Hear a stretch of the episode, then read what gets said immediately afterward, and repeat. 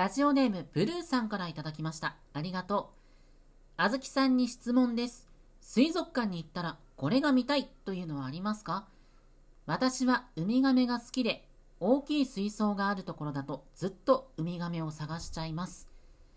水族館ね、ずいぶん行ってないけど、小さい頃に鴨川シーワールドで見たシャチのショーは今でも鮮明に覚えてるな。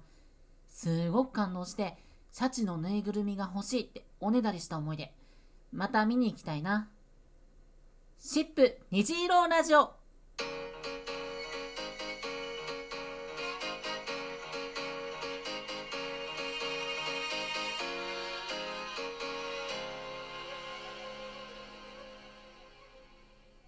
どうもこんにちは。シップ虹色ラジオ第27回のお時間です。お相手はシップスタッフのあずきです。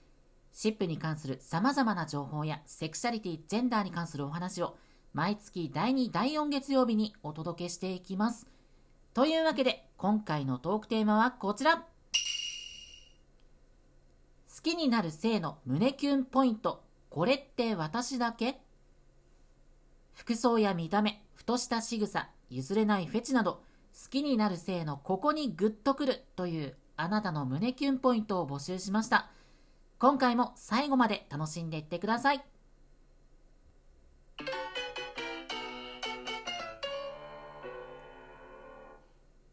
では、早速お便りを紹介していくね。まずはこちら。ラジオネームレモネードさんからいただきました。ありがとう。自分は美安なのですが、柔らかい声とか口調の女の子にすごく癒されたり、可愛いなと思います。自分がだいぶ反対の声質なので余計にそう思うのかもしれません。自分にないものって憧れますよね。確かに、特に同性ってなると自分とは違う特徴を持ってる人に目が行くっていうこともありそうだな。私は声が低くてガサガサだから高くて透き通った声の人に憧れるな。出そうと思っても出ない声だからね。続きましてはこちら。ラジオネームさおりさんからいただきました。ありがとう。私の胸キュンポイントは、その人が頑張ってる姿です。部活とかで後輩とか同級生がうまくいかない時でもめげずに頑張っている姿を見ると、キュンってして応援したくなっちゃいます。私の場合はそういうのがきっかけでその人のことが気になったり、好きになっていったりすることが多いです。応援したり、自分にできることがあったら手伝ったり、アドバイスしたり。でも、相手は恋愛対象として見てくれていないことが多いから、すごく慕われても片思いで終わっちゃうことも多いけど、でも、ちょっとでもその人の力になれたら、やっぱり嬉しいなって思います。いやー、これわかる。頑張ってる君が好きってやつだよね。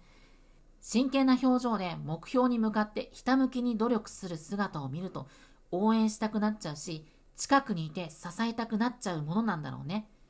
もちろん振り向いてくれたらよりいいけど、その人の努力の過程の中に少しでも自分の存在があってくれたら嬉しいよね。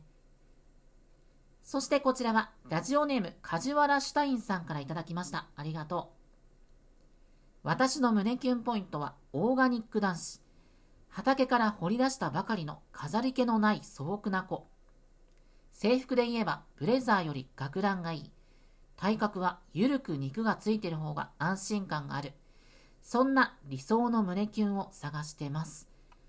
オーガニック男子って気になって調べちゃったよ。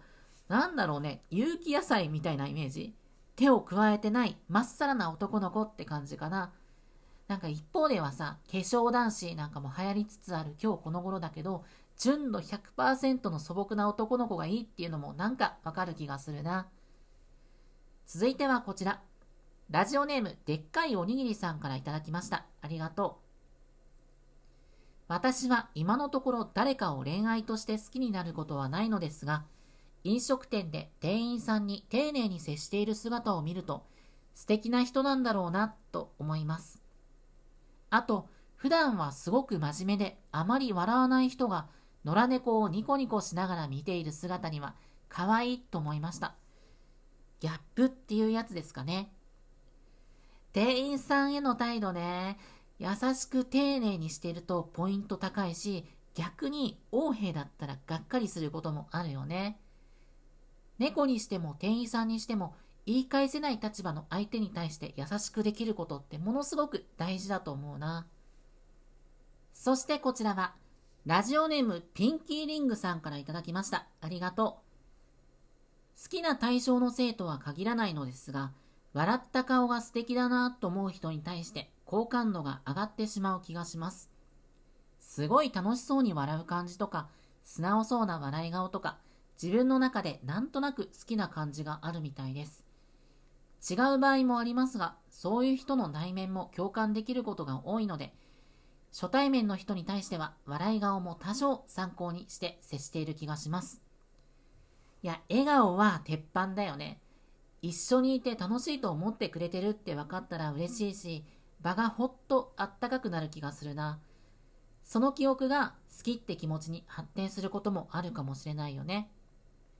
私なんか若い頃は自分の笑顔があまり好きじゃなくて笑えなくなってる時期っていうのがあったんだけど、もったいなかったなって今なら思うよ。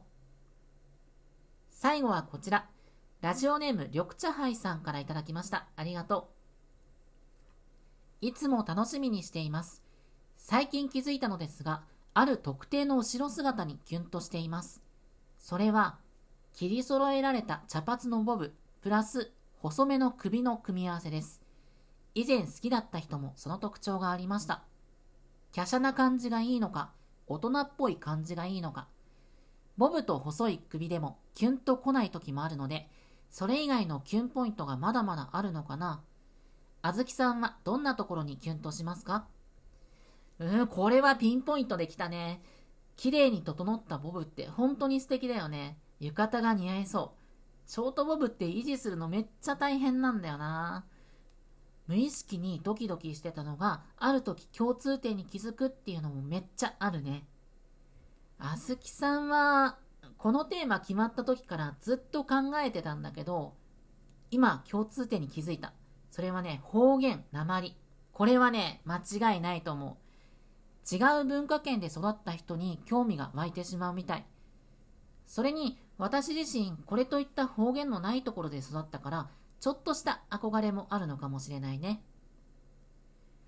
今回は胸キュンポイントっていうセクマイの人にとっては日常生活で話しにくいテーマだったけど、シップのイベントや交流スペースではそういう話も安心してできるから、胸キュンとかよくわからないなって人も含めて、ぜひ遊びに来てね。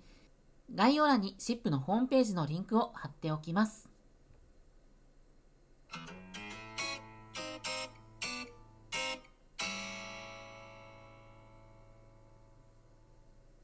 そんなわけで今回は好きになる性の胸キュンポイント、これって私だけというテーマでお話ししてきました。